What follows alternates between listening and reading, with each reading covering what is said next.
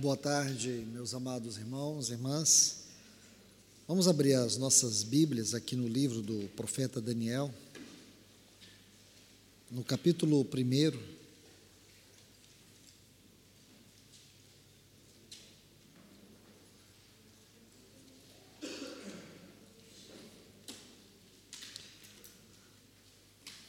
Vamos ler a partir do versículo 17.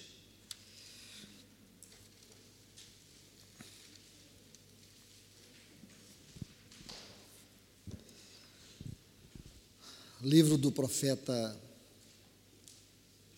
Daniel, capítulo 1, a partir do versículo 17.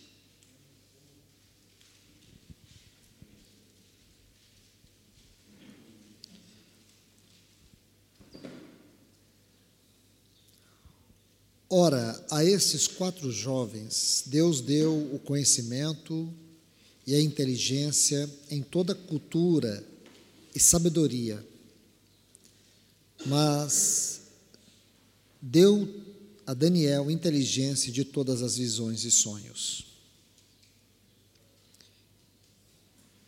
Vencido o tempo determinado pelo rei que os trouxesse o chefe dos eunucos e os trouxe à presença de Nabucodonosor. Então o rei falou com eles, e entre todos não foram achados outros como Daniel, Ananias, Misael e Azarias. Por isso, passaram a assistir diante do rei. Versículo 20. Em toda matéria de sabedoria e de inteligência, sobre que o rei lhes fez perguntas, os achou dez vezes mais doutos do que todos os magos encantadores que havia em todo o seu reino. Versículo 21. Daniel continuou até o primeiro ano do rei Ciro. Vamos ainda, por favor, no capítulo 2, versículo 20.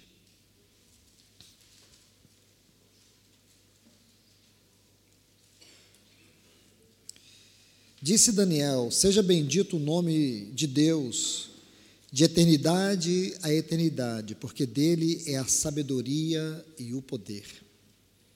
Versículo 21. É ele quem muda o tempo e as estações, remove reis, estabelece reis. Ele dá sabedoria aos sábios e entendimento aos inteligentes. Versículo 23. A ti, ó Deus de meus pais, eu te rendo graças e te louvo, porque me deste sabedoria e poder. Versículo 30. E a mim, disse Daniel, me foi revelado este mistério. Não porque haja em mim mais sabedoria do que em todos os viventes, mas para que a interpretação se fizesse saber o rei e para que entendesse as cogitações da sua mente. Capítulo 5, versículo 11.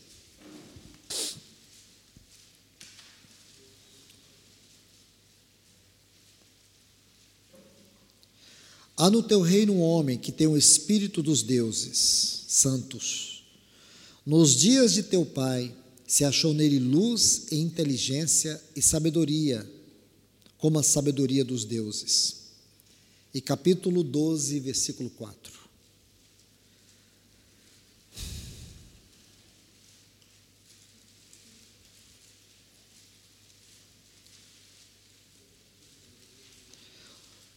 Capítulo 12, versículo 4 diz: Tu, porém, Daniel, encerra as palavras e sela o livro até o tempo do fim. Muitos o esquadrinharão e o saber se multiplicará. Vamos orar.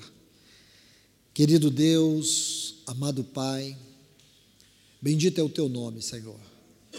Te pedimos força e graça nessa hora para recebermos a tua palavra, Senhor. Nos ajude. Em nome de Jesus, nos ajude, Pai. Precisamos do teu socorro nesta hora, para que venhamos receber a tua palavra, para que ela seja transmitida com graça ao nosso coração. Nós oramos a Ti no nome de Jesus. Amém.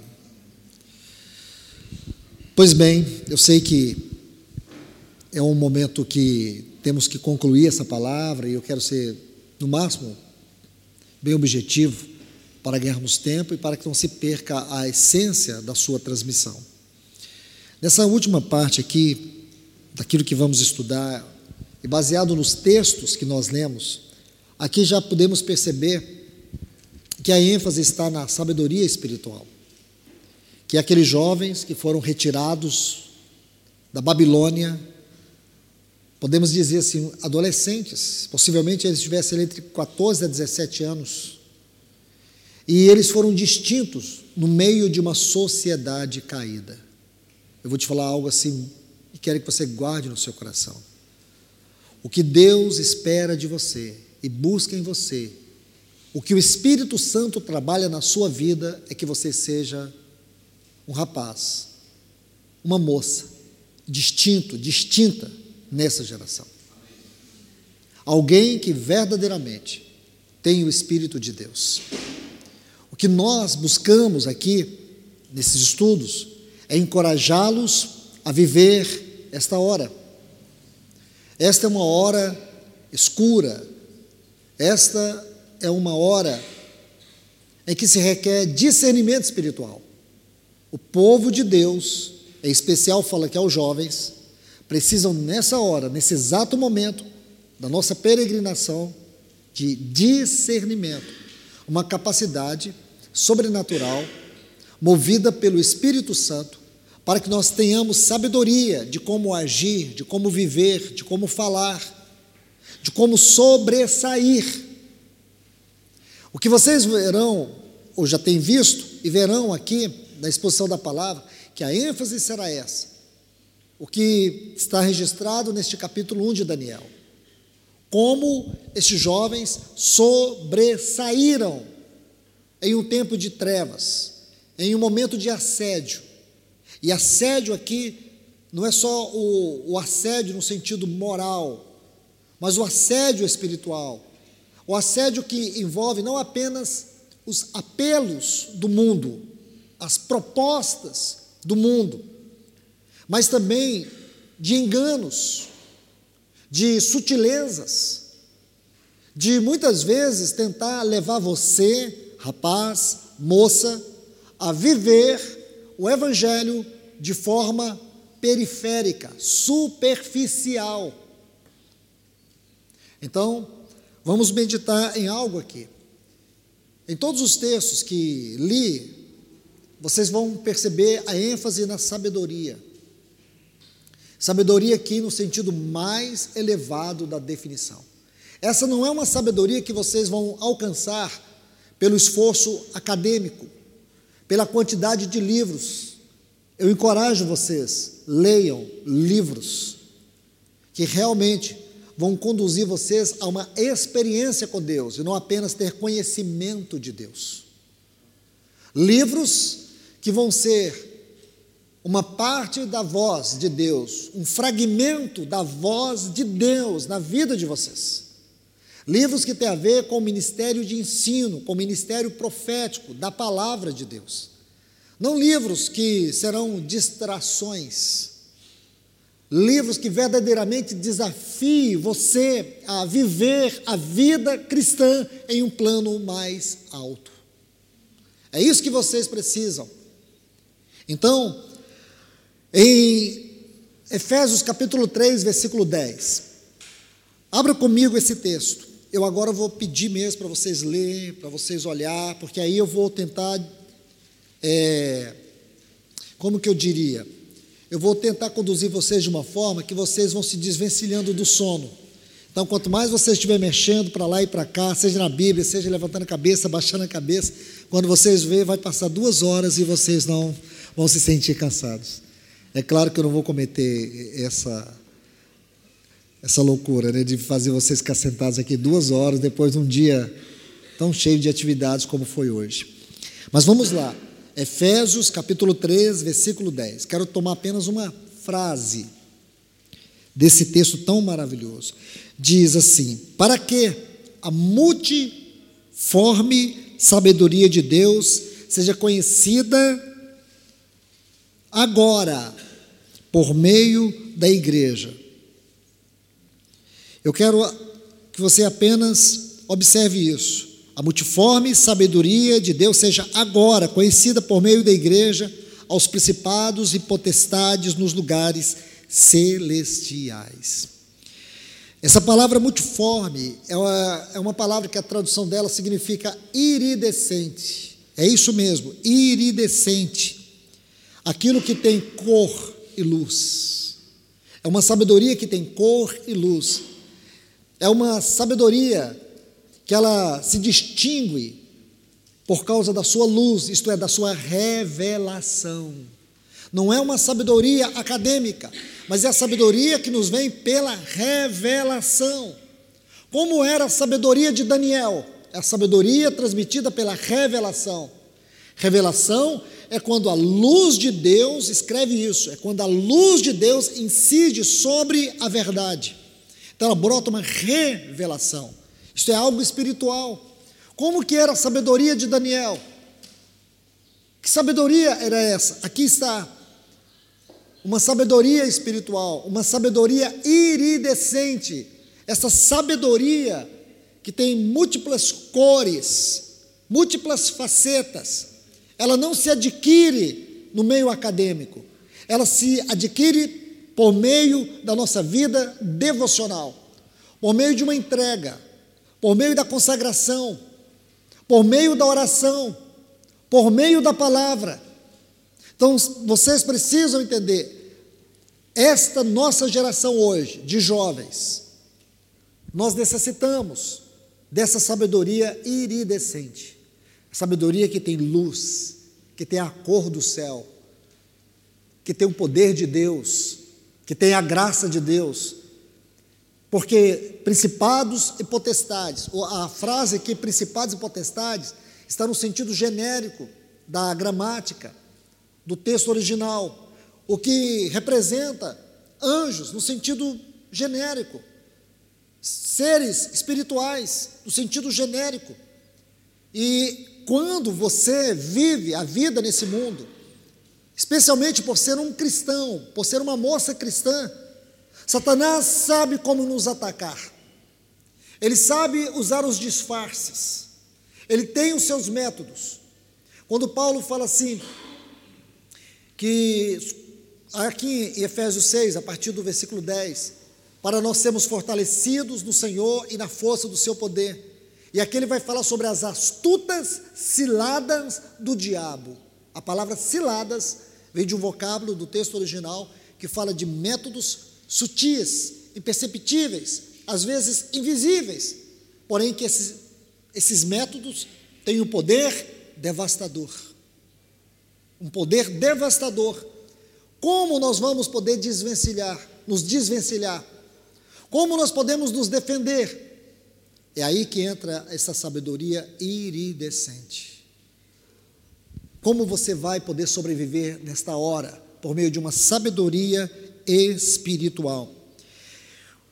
Uma sabedoria que Deus te dá para você se livrar ou saber como usar as distrações da modernidade.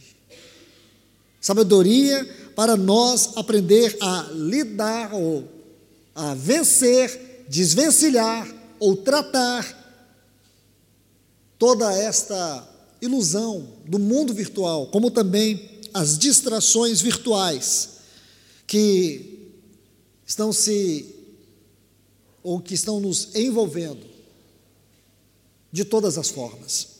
Aqui nós vemos que essas distrações elas estão presentes no nosso contexto do dia a dia, num ritmo sem precedentes. Quando você acorda, você já acorda cercado de tecnologia. Quando você sai para o trabalho, ou no seu próprio trabalho, você está sempre envolvido pela tecnologia. Todos nós hoje sabemos que a vida é, ela está simplificada nisso. E o que, eu, o que eu quero dizer para vocês é que Satanás, ele está se escondendo de trás das distrações da tecnologia. Quanto mais viciado você se torna em tecnologia, mais aberto você está para a ansiedade, para a depressão. Isso é um estudo científico hoje. Hoje, a depressão e a ansiedade são duas doenças que estão escravizando os nossos jovens, os nossos adolescentes e até crianças. O Brasil é considerado o país mais ansioso do mundo. E hoje é provado que o vício em tecnologia está gerando, produzindo uma geração de ansiosos. E aí nós vemos essa tsunami de distrações, de distrações virtuais. E essas distrações, elas estão varrendo a nossa vida, estão destruindo os nossos afetos, estão destruindo as nossas prioridades. Se você conversa com um jovem cristão, uma moça cristã, um rapaz cristão, pergunta quais são as suas prioridades. De acordo com essa resposta, você pode entender aonde concentra os afetos, aonde está o seu coração. Porque estas prioridades, elas determinam o Deus que nós servimos. Eu quero avançar em alguns pontos com vocês aqui. Por favor, abram suas Bíblias comigo em Romanos capítulo 12. Nós vamos meditar um pouco sobre esse texto. Romanos capítulo 12, versículos 1 e 2. Iremos olhar esse, esses dois textos de uma maneira detalhada, minuciosa, para entendermos o momento que nós estamos vivendo. Como o Senhor deseja falar a nós nessa tarde. Romanos capítulo 12, versículos 1 e 2 está assim: Rogo-vos, pois, irmãos, pelas misericórdias de Deus, que apresenteis o vosso corpo por sacrifício vivo, santo e agradável a Deus, que é o vosso culto racional. E não vos conformeis, não entreis no modelo, na medida, na forma, na forma, forma, forma de pizza, forma desse mundo. Aqui, algo que vocês precisam entender: não vos conformeis com este mundo, mas transformai-vos pela renovação da vossa mente. Por quê? Qual o propósito da transformação da nossa mente? Por que não podemos entrar na forma, na forma? Porque não temos e nem podemos estar de acordo com este mundo, no sentido de mundanismo, de sistema. Porque não podemos permitir que o mundanismo, com as suas vertentes, com os seus laços de tecnologia, porque não podemos nos deixar levar pelas ondas da juventude, da sociedade. Por quê?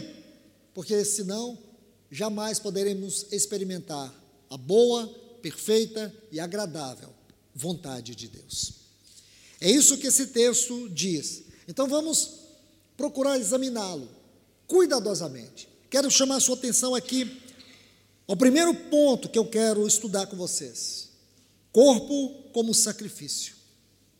E aqui Paulo coloca uma palavra importantíssima. Ele coloca a palavra apresenteis. Esta é uma palavra que ocorre seis vezes. Escreve aí. Quanto mais você escrever, menos sono você vai ter. Seis vezes ocorre essa palavra aqui em Romanos. E é uma palavra muito importante, porque essa palavra apresenteis, ela faz uma conexão, coloca assim, ó, no seu escrito, não sei como vai ser em espanhol. Hermenêutica hermenêutica em espanhol, né? Uma conexão hermenêutica com a, a palavra transformai-vos. Certo? Ela faz uma conexão. Apresenteis com transformai-vos. Nós vamos entender daqui a pouco. Porque ele diz assim: apresenteis, apresenteis os vossos corpos como sacrifício vivo. Então aqui nós temos uma conexão em apresentar os nossos corpos como sacrifício vivo, para que nós tenhamos uma mente transformada. Aqui, nós podemos colocar assim: mente transformada, emoções redimidas. Se a nossa mente for transformada, as nossas emoções serão redimidas. Porque é justamente aqui, meus irmãos e minhas irmãs, que Satanás está devastando a nossa geração. Porque as pessoas estão com as suas emoções em cativeiro, em colapso. Por que, que as pessoas estão emocionalmente desestruturadas? Por quê? Porque a mente não tem sido transformada. E olha que não está faltando de maneira secular, não está faltando ferramentas. No Brasil hoje virou a moda do coach, pastor coach, coach para todos os lados, tentando ajudar as pessoas como viver, como sobreviver, como viver no casamento, como viver na criação de filhos, como viver no trabalho, como ter sucesso, como ter isso, ter aquilo. Os coaches têm resposta para tudo. Nós estamos vivendo uma geração que as pessoas têm a fórmula para tudo e depois o resultado é uma onda de fracassos. Nunca tivemos tantos divórcios na nossa geração como agora. Nunca tivemos uma juventude tão infantil, tão perdida, tão inconsequente como agora. Uma geração desanimada, emocionalmente desestruturada. Ferramentas tem. Porém, irmãos e irmãs, o que eu e você precisamos saber é que, à medida que nós nos aproximamos da volta do nosso Senhor, mais e mais as, as densas trevas malignas, as forças satânicas, estão operando ativamente sobre este mundo. Eles não têm respostas. Essas ferramentas não têm resposta. A resposta está no Evangelho.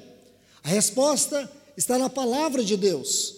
A única forma de nós ter emoções redimidas é se tivermos uma mente transformada pela palavra de Deus. E aqui está o caminho. Primeiro ponto: corpos como sacrifício. Essa palavra apresenteis aqui, apresenteis os vossos corpos, ela é muito importante. Quero citar dois textos onde ocorre esta palavra. No capítulo 6, versículo 13, anote, onde diz assim: Nem ofereçais cada um seus membros, ou os membros do seu corpo ao pecado. Aqui nesse texto, essa palavra, essa palavra ocorre no sentido negativo daquilo que está em Romanos, capítulo 12, versículo 1. Em Romanos 12, está dizendo para nós oferecermos o nosso corpo como sacrifício vivo. Aqui, Paulo está dizendo: não ofereça o seu corpo, está vendo aqui? Não ofereça o seu corpo para o pecado. Se você oferece o seu corpo para o pecado, você não está colocando ele você não está consagrando esse corpo para ser um sacrifício. O que significa sacrifício aqui nesta, nesta, neste texto? Nós podemos traduzir isso na linguagem de hoje: culto. Nosso corpo tem que ser um culto. A ideia que nós temos de culto é uma ideia de reunião. Porém, a reunião de culto tem que ser uma consequência da minha vida ser um culto. Porque se a minha vida não é um culto, estar numa multidão cultuando não faz sentido. Quando em João diz que Deus busca adoradores, isso nos dá um caminho muito importante para fazermos uma reflexão sobre adoração. Quando a Bíblia diz que Deus busca adoradores, não diz que ele busca adoração. Diz que ele busca adoradores.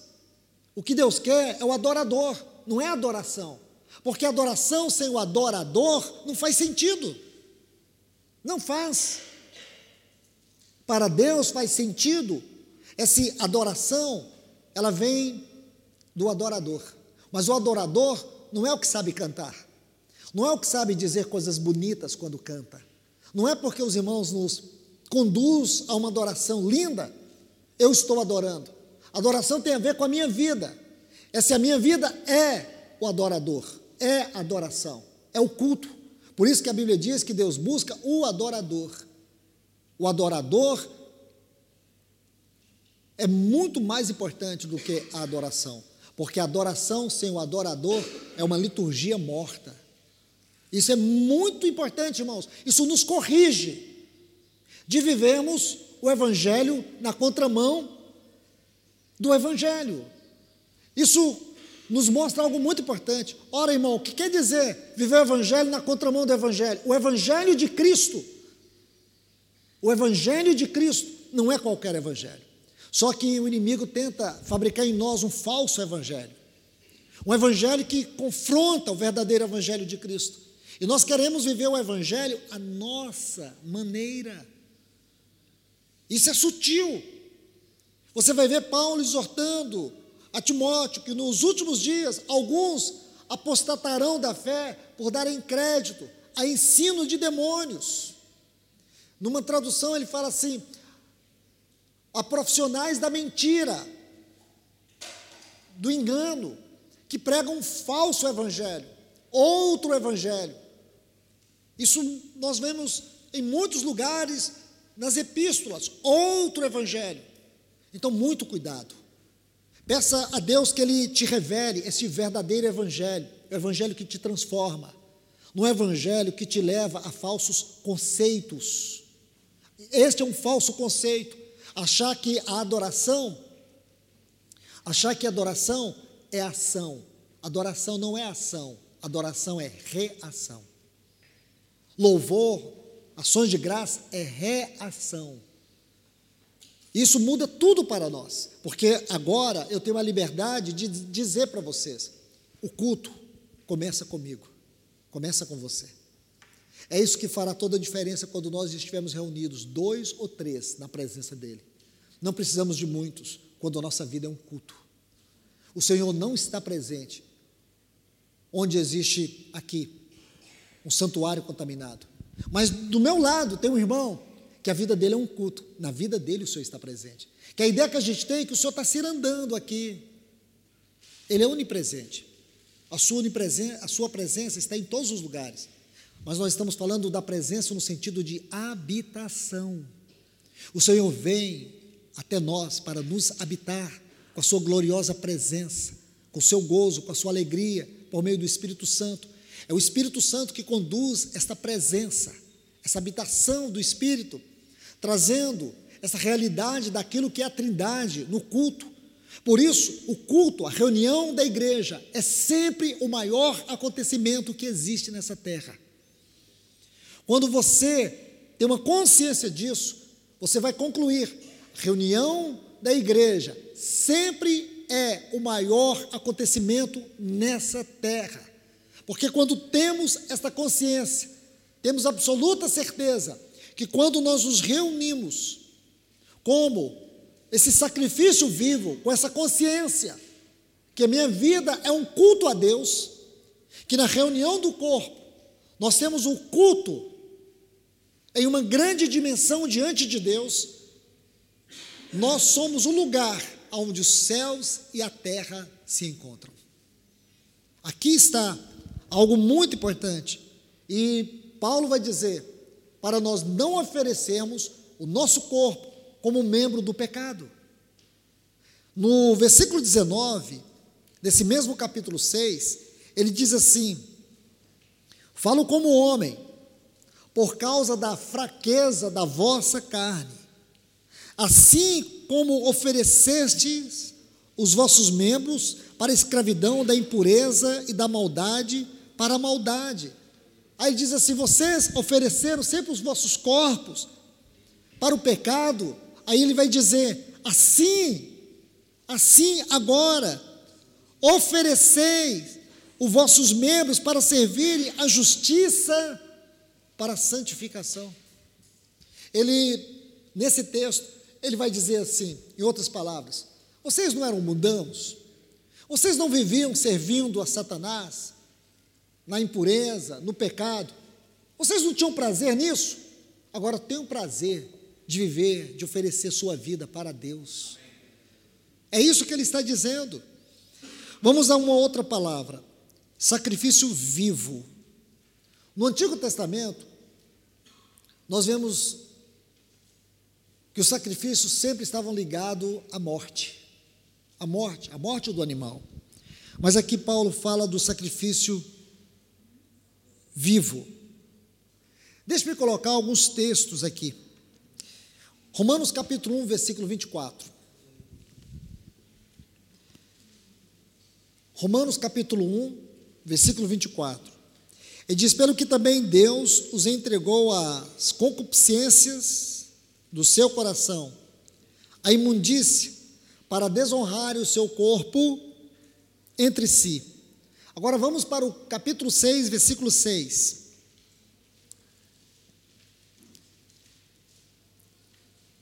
Sabendo isto, que o vosso velho homem foi com ele crucificado, para que o corpo do pecado seja desfeito, a fim de que não sirvamos mais ao pecado como escravos. E o versículo 12: Não reine, portanto, o pecado em vosso corpo mortal. Está vendo aí? Para lhes para lhe obedecerdes em suas concupiscências, em seus desejos Estão vendo aí? Então, Paulo está dizendo que o nosso corpo, como um culto, ele tem que ser vivo, tem que ser uma realidade espiritual. Não é algo que você tem que fazer como que morto, ou algo sem vida, mas algo que tem realidade espiritual. E esses três textos, eles vão ilustrar para nós, primeiro, não desonrar o nosso corpo. Vou apenas tomar essa frase, não estou fazendo uma exposição desse versículo 24 do capítulo 1. Segundo, para nós não servirmos ao pecado como escravos. E terceiro, não permitir que o pecado domine, reine sobre o nosso corpo. Porque, do contrário, o que nós experimentaremos? Morte. Morte. Fracassos se você, moça, se você, rapaz, quer viver a experiência que Daniel, como Daniel viveu nesta geração, para a qual você foi chamado, lembre-se desses textos. Primeiro, que a sua vida seja um culto a Deus. Faça do seu corpo um culto a Deus. Um culto vivo, um culto com realidade. Não desonre o seu corpo. Não permita que você seja escravizado no pecado. Não permita que o pecado reine sobre o seu corpo. Vamos mais ainda. Aí ele diz assim: vivo santo. A palavra santo aqui é sagrado. E tem uma íntima relação especial com Deus. Aqui tem o sentido também de pureza. Pureza. É claro que a linguagem que Paulo usa aqui está no sentido cerimonial. Ele está usando a analogia do sacrifício para falar do nosso corpo. Agora é importante que você se lembre desta primeira frase: rogo-vos, pois. Essa expressão rogo-vos é um clamor, é um brado, é um grito. Paulo usou poucas vezes esta expressão. É uma expressão que aparentemente tem um sentido genérico, por isso ela tem que ser examinada em cada particularidade aonde ela ocorre. Porém, o seu sentido aqui, dentro desse capítulo 12, tem a ver com um grito de desespero, um clamor, um aviso. Ele está chamando a atenção. É como se ele pedisse pelo amor de Deus. Eu rogo a vocês, eu penso, pelo amor de Deus, que a vida de vocês, que o corpo de vocês, seja um sacrifício com realidade espiritual, que seja também consagrado, separado, santo. Lembre-se, quando eu disse de Sansão, aonde estava a força do Sansão? No cabelo? Nunca. Você nunca vai ver o Sansão pegar o cabelo dele e sair batendo nas pessoas. O cabelo do Sansão era o quê? Era parte de um voto, era o testemunho de um voto. O voto do nazireu, do separado, do consagrado. Era na consagração dele que estava a força. a força estava na consagração. No momento que o seu cabelo é cortado, ali ele estava perdendo a sua força. O poder da força de Sansão estava na sua consagração, na sua vida interior. Aqui existe uma outra palavra quando ele fala do culto racional, do culto com inteligência, com entendimento. Rogo-vos, pois, que apresenteis os vossos corpos como sacrifício vivo, santo e agradável a Deus. Esta palavra agradável, eu vou usar dois textos para poder ajudar vocês a entendê-la segundo o texto original. Aqui no capítulo 14 de Romanos, no versículo 18, vou apenas extrair a frase, não vou fazer uma explicação do texto, apenas extrair a frase que vai nos mostrar qual o sentido da palavra agradável. Agradável a Deus, o culto agradável a Deus. Ele diz assim: aquele que deste modo serve a Cristo é agradável a Deus e aprovado pelos homens. Então aqui ele fala no sentido de ter uma vida agradável que tem aprovação. Isso é tão importante, irmãos. Jovens, preste atenção nisso, porque o Espírito Santo está falando para você nessa tarde? Que você deve ter uma vida, a vida que você tem nesse corpo, esse corpo, esse corpo aqui, que é um tabernáculo, é o templo do Espírito, não pode ser um lugar de desonra, não pode ser um lugar aonde o pecado reina, mas sim deve ser o lugar agradável, agradável a Deus. O outro texto é Tito, você pode anotar, Tito, o capítulo 2 e o versículo 9. Você vai ver bem no final, motivo de satisfação. Esta frase em Tito 2:9, motivo de satisfação, diz que o nosso corpo tem que ser motivo de satisfação motivo de satisfação a Deus.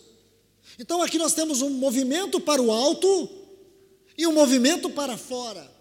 O movimento para o alto gera um movimento para dentro. Nosso corpo tem que ser como aquele aroma do prazer de Deus, um sacrifício. É como perfume diante de Deus. E quando o nosso corpo, ele é consagrado, ele é o culto nesse sentido, ele tem uma expressão exterior. Aí as pessoas vão perceber que você não é apenas parte de um povo excluído, porque nós somos, irmãos, mas como parte desse povo excluído, você é aquele que, como Daniel na Babilônia, como disse a rainha mãe para Belsazar, há no teu reino um homem que tem o espírito dos deuses santos. Lembra?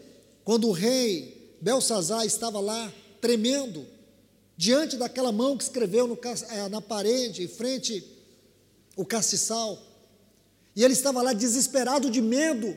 A rainha mãe entra na festa, estavam todos desesperados, e a rainha mãe diz: Há no teu reino um homem. Podemos voltar um pouco mais.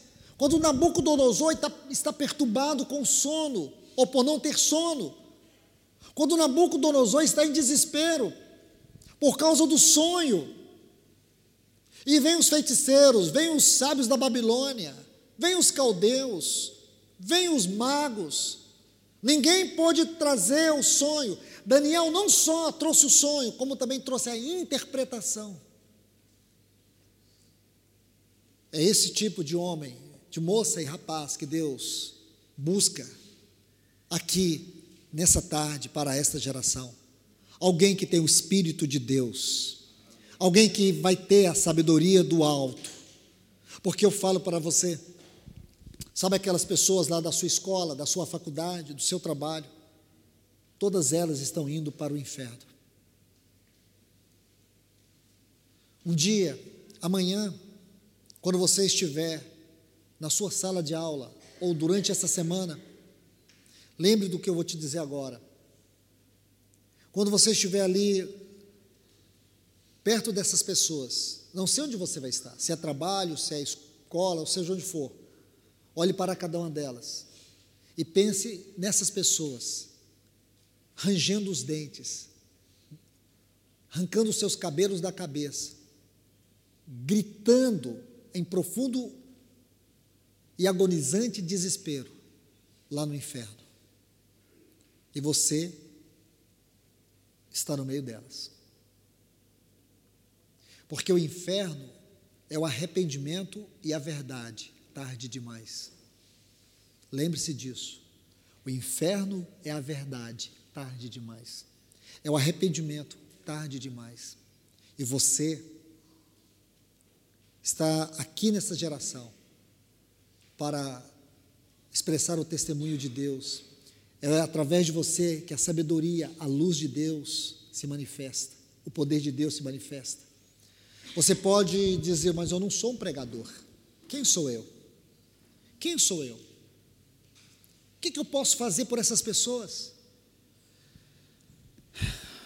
Eu acredito que vocês já ouviram a história dos morávios.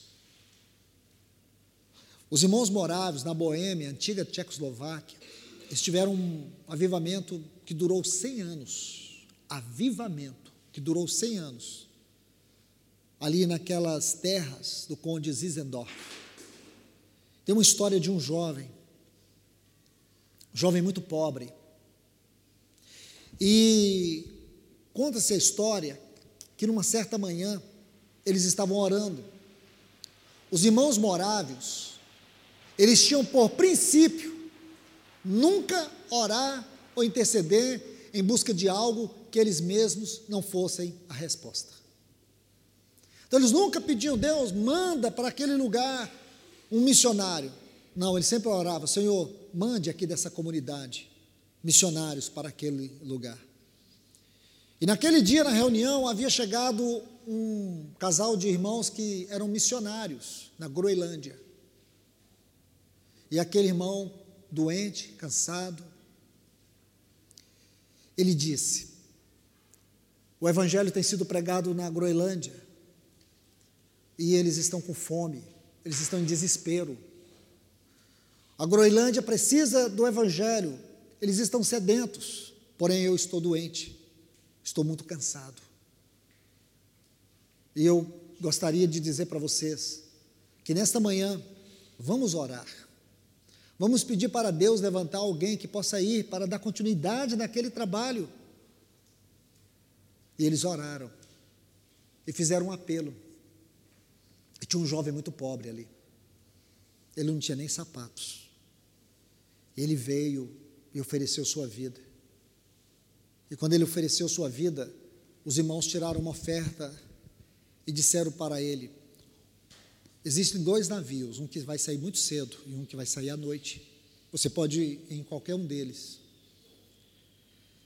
E um irmão disse: Olha, irmãos, esse jovem é muito pobre. Alguém que pode dar uns sapatos para ele? E um irmão levantou e disse: Eu posso. Aí disse para ele: amanhã, meio-dia, eu levo sapatos para você. No outro dia, aquele irmão foi até a casa daquele jovem para levar os sapatos. Quando ele bateu na porta, seus pais abriram e ele disse: Eu vim trazer os sapatos para o seu filho, ele vai embora para a Groenlândia.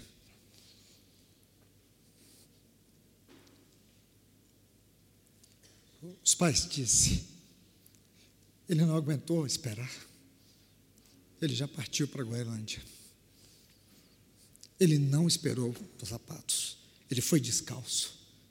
Mas ele foi para Groenlândia. Você pode imaginar isso. Ele não esperou calçar os seus sapatos novos. Ele pegou o primeiro navio na manhã e ele foi para Groenlândia. Então, jovem, não espera. Não espere as pessoas que estão ao seu lado, na sua escola, ir para o inferno.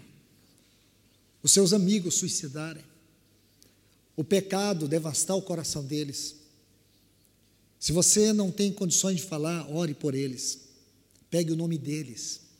Pegue a situação deles, vá ao Senhor por eles.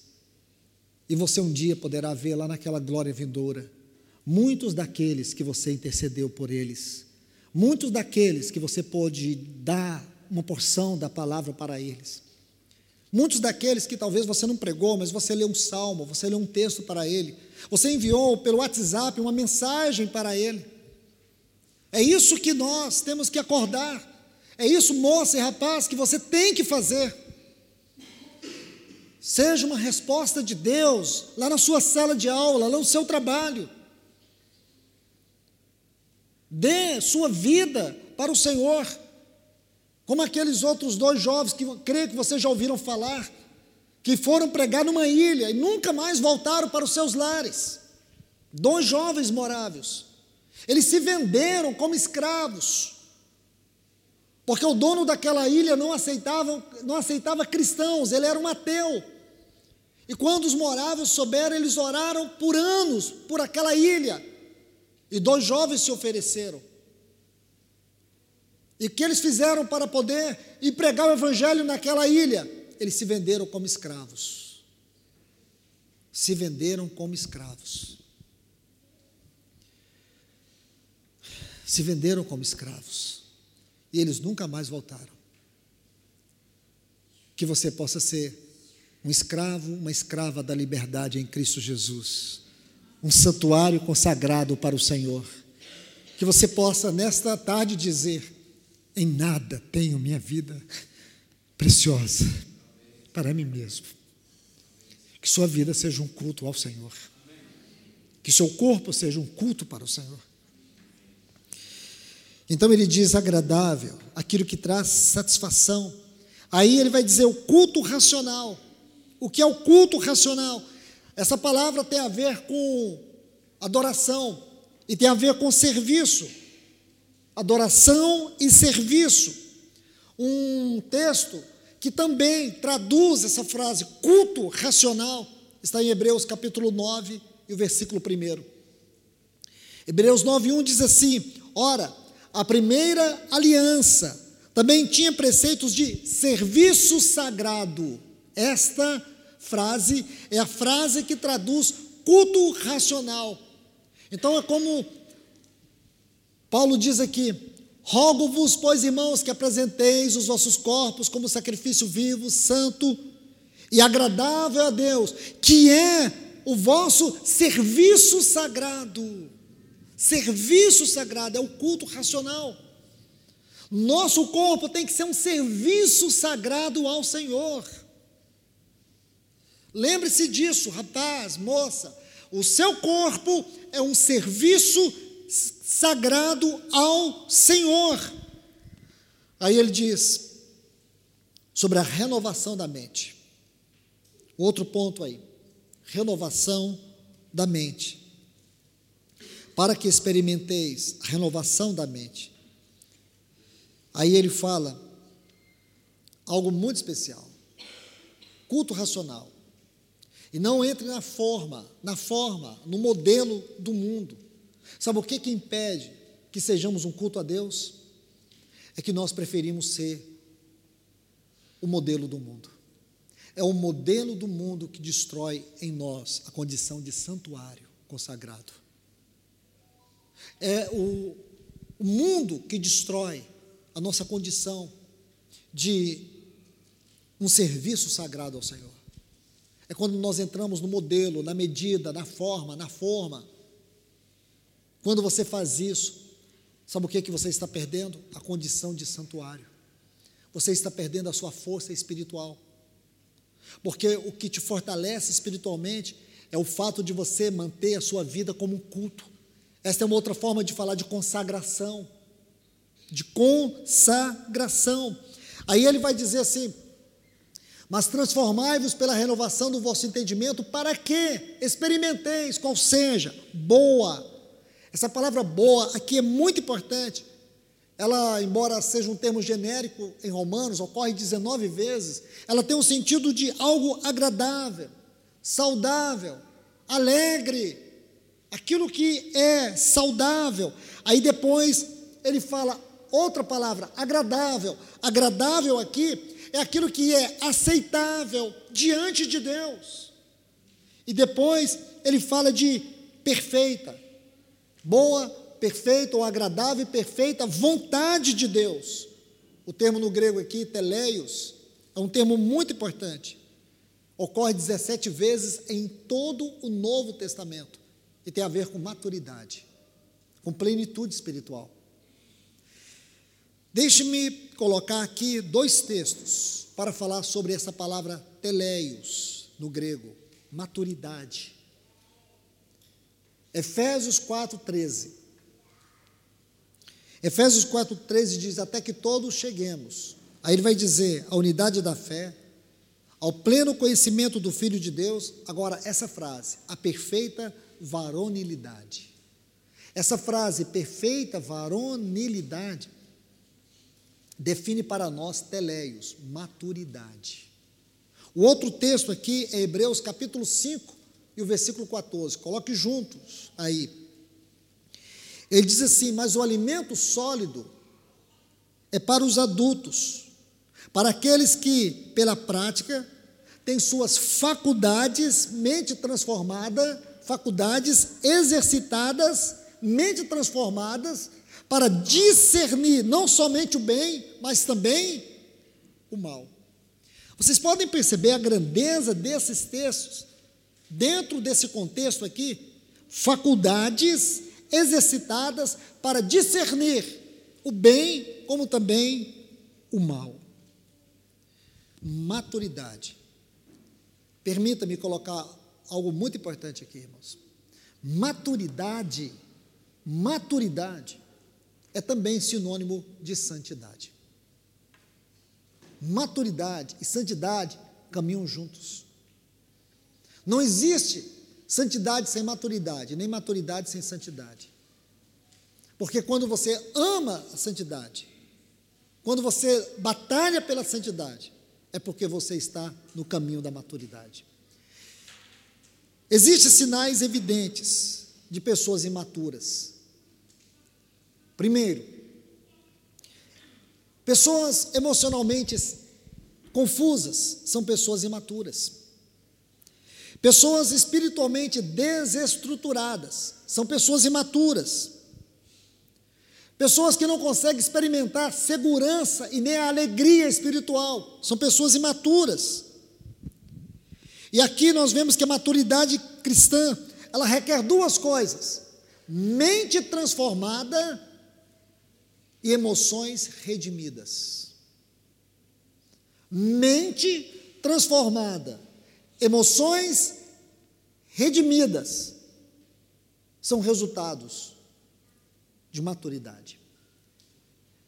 E o que Satanás mais quer, rapaz, moça, é que vocês sejam imaturos, é que vocês vivam a vida na periferia, é que vocês nunca cresçam, é que vocês nunca amadureçam. É isso que Satanás quer. É que vocês caminhem na periferia. E aqui eu quero já caminhar para a concretização deste assunto, mostrando algo muito importante para vocês. Em Colossenses, no capítulo 1, versículos 28 e 29, Paulo vai dizer assim: o qual nós anunciamos advertindo a todo homem e ensinando. Então, olhe bem, é, Paulo vai empilhando superlativo a superlativo. Ele podia dizer só uma coisa, mas ele nunca disse. E eu vou contar para vocês qual é o segredo disso. Em especial, nas duas cartas, Efésios e Colossenses, essas cartas são duas cartas que elas se completam dos 155 versículos que tem Efésios, 75, mesmo que de maneira condensada, você vai encontrar em Colossenses. Então, ele tem uma, uma forma muito particular quando ele quer dar ênfase a algo que é extremamente, extremamente fundamental para a nossa espiritualidade, para as questões práticas da vida cristã. Ele vai empilhando palavra sobre palavra. Então, aqui ele diz assim: o qual nós anunciamos, advertindo a todo homem, ensinando a todo homem, a todo homem toda sabedoria, a fim de qual o propósito?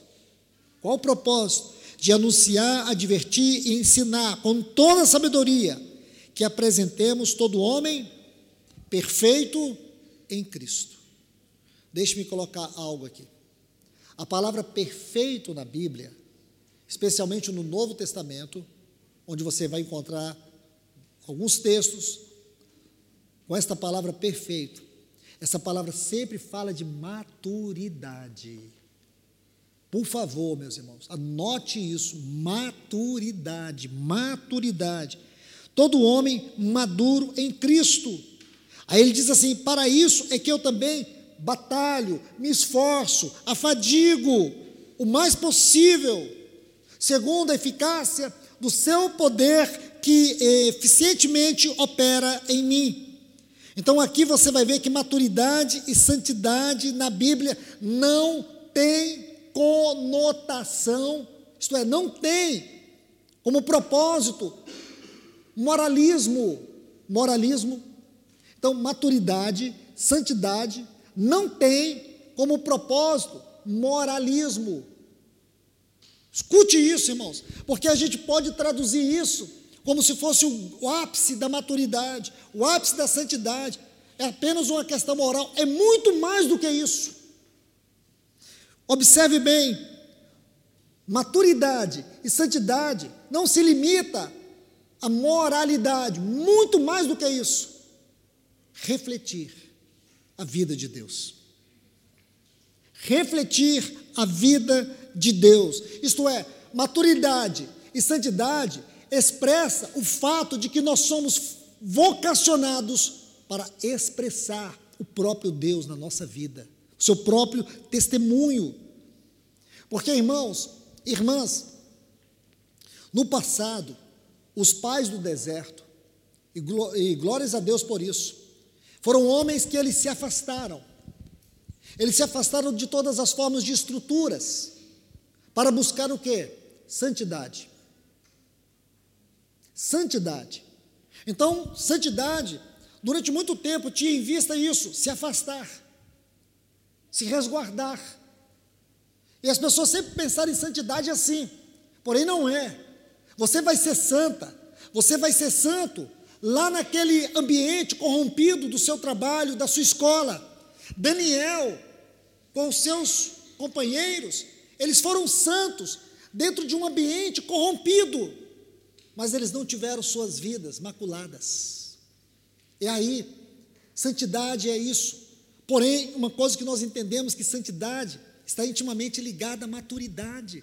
Isto é, à medida que você busca essa vida consagrada, essa vida santa, mais e mais você vai amadurecendo. Santidade é o caminho para a maturidade, para você crescer, para você chegar à medida da estatura de Cristo, para que você possa amadurecer espiritualmente, e amadurecimento espiritual não tem a ver com idade, mas sim com experiência. Experiência. Você pode ser um jovem. E aqui, hoje pela manhã, nosso irmão Ricardo citou o Jonathan Edwards e tantos outros jovens, que, embora jovens, eles foram maduros. Na Bíblia há tantos assim. Eles amadureceram pela experiência, e a experiência na Bíblia é intimidade com Deus. Experiência na Bíblia é intimidade com Deus. Então aqui eu quero que vocês observem esses pontos, porque isso vai ajudar suas vidas nesse tempo tão importante da nossa caminhada. Oh, meus irmãos e irmãs, que Deus nos abençoe. Que esta palavra que o Senhor tem nos dado aqui nesses dias, que é uma só palavra, ela fique cravada nos seus corações. Que o Senhor vos ajude, que o Senhor possa, de uma maneira tão especial, pelo seu Espírito, constranger cada um de vocês a orar sobre esse texto de Romanos, capítulo 12, versículos 1 e 2. Senhor, faça da minha vida um culto consagrado a Ti. E a única forma de você ser um culto consagrado a Deus é não entrar na forma, no modelo, não se deixe escravizar pelo mundo da tecnologia. Não deixe que a tecnologia roube de você o seu tempo de comunhão com Deus. Se você é um rapaz cristão, uma moça cristã, você sempre vai ser assediado nesse mundo, muito mais do que as outras pessoas que não são. Porém, lembre-se disso. Sua vida tem que ser um culto consagrado a Deus, porque só aí você vai poder experimentar a boa e perfeita e agradável vontade de Deus. A vontade de Deus é tudo o que nós precisamos. É a única forma de você edificar a sua vida na rocha e não na areia. É a única forma. Jesus disse: Nem todos que me dizem Senhor, Senhor entrarão no reino dos céus, mas aqueles que fazem a vontade do meu Pai Celestial. E você vai ver que aqui em Mateus capítulo 7, a partir do versículo 21, nosso Senhor, ele vai falar sobre dois tipos de terreno onde as pessoas edificam: areia ou também sobre a rocha. Então o que ele está dizendo? Que quando você edifica a sua vida fora da vontade de Deus, você está construindo uma casa sobre areia. O primeiro vento que der vai derrubar tudo. Se você quer ter uma vida inabalável, edifique sua vida na vontade de Deus. A vontade de Deus é aquilo que você precisa buscar todos os dias. Todos os dias. E é a única forma de você ser um vaso. Eu acho lindo isso. E assim consigo traduzir. Quando diz no capítulo 1 que Nabucodonosor mandou trazer jovens jovens, cultos, inteligentes, perfeitos, que é o texto, o texto lá diz isso, para a Babilônia. Logo a seguir, diz que ele mandou trazer vasos sagrados da casa de Deus. Então aqui eu tenho a liberdade de, de fazer para vocês uma comparação, que esses vasos sagrados da casa de Deus é uma figura, ou que esses, esses vasos é uma forma de Deus nos mostrar que esses jovens é como aqueles vasos, era como aqueles vasos sagrados. Compreende isso? Porque aqueles jovens, eles eram consagrados a Deus. E o que ocorre é que você é um vaso, moça, rapaz, você é um vaso consagrado a Deus. Você é o santuário de Deus. Então eu quero colocar aqui com cuidado algo para você, moça e rapaz. Se você é um vaso, consagrado a Deus. Lembre-se que no capítulo 5, quando Belsazar estava naquela orgia, o que, que ele mandou buscar? Ele mandou buscar os vasos sagrados e colocar naquela festa. E eu preciso te dizer isso. O que Deus tem depositado na sua vida não é para você fazer parte da festa, a orgia desse mundo. E Paulo vai dizer: se alguém destruir o santuário de Deus, Deus o destruirá. Eu quero te falar o seguinte: coloque sua vida com toda sinceridade, com toda a força que você tiver, coloque sua vida para ser um santuário, para ser um vaso nas mãos de Deus, porque ninguém vai conseguir te destruir. E quem tentar te destruir, Deus destruirá. Assim como ele se manifestou ali, no capítulo 5, quando ele viu aqueles vasos sagrados ou consagrados a ele estarem expostos diante daquela orgia. Você não foi salvo. Você não foi habitado pelo Espírito Santo. Nosso Senhor Jesus não escreveu o seu nome no livro dele para pagar. Aquele livro é um livro eterno. Seu nome foi escrito de maneira muito clara, com um poder eterno. Você pertence a Deus. Você não pertence aos seus pais, você não pertence a esse mundo. Em primeiro lugar, você pertence a Deus. Os seus pais são apenas aqueles os quais Deus confiou a você a responsabilidade e o ministério de, de lhes mostrar o Senhor. É isso que eles têm feito. Agora, saibam, todos vocês, jovens, vocês pertencem a Deus. Assim como Daniel, Sadraque, Mesaque e Abednego tentaram fazer de tudo, mudaram o nome deles, tentaram colocar um banquete diante deles, Porém, eles permaneceram fiéis, e porque foram invencíveis na fornalha, como também naquela cova de leões, porque eles foram fiéis com todas as suas forças, eles não se curvaram ao poder da Babilônia. E a minha palavra aqui para vocês, debaixo das mãos do Senhor, não se curve ao poder dos principados e potestades deste mundo. Permaneçam em pé. Lute para você ficar em pé diante do Senhor. E Ele vai te guardar de todos os ataques. Ele vai preservar a sua vida. Que Deus te abençoe com essa palavra. Pai, nós te agradecemos e te louvamos. Bendito para sempre é o nome do Senhor. Senhor, nós pedimos a Ti, toca o coração desses jovens, o coração dessas moças, o coração desses rapazes aqui. Pai, em nome de Jesus, eu peço pela vida deles. Nós estamos agora, Senhor, entregando eles nesta reunião ao Senhor. Em nome de Jesus.